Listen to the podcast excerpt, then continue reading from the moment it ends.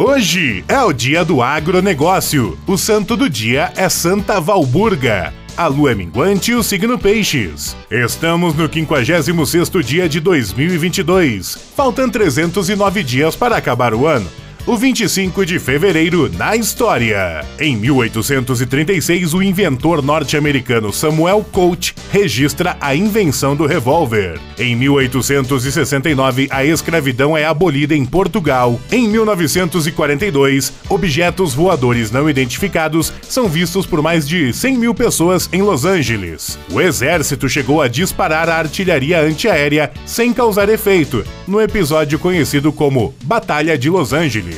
Em 1945 morre o escritor paulista Mário de Andrade. Em 1951 são realizados em Buenos Aires os primeiros Jogos Pan-Americanos. Em 1984 a explosão de um duto da Petrobras mata 508 pessoas em Cubatão. Em 1996 morre o jornalista e escritor gaúcho Caio Fernando Abreu. Em 2015 pelo menos 310 pessoas morrem em avalanches no nordeste do Afeganistão. Frase do dia.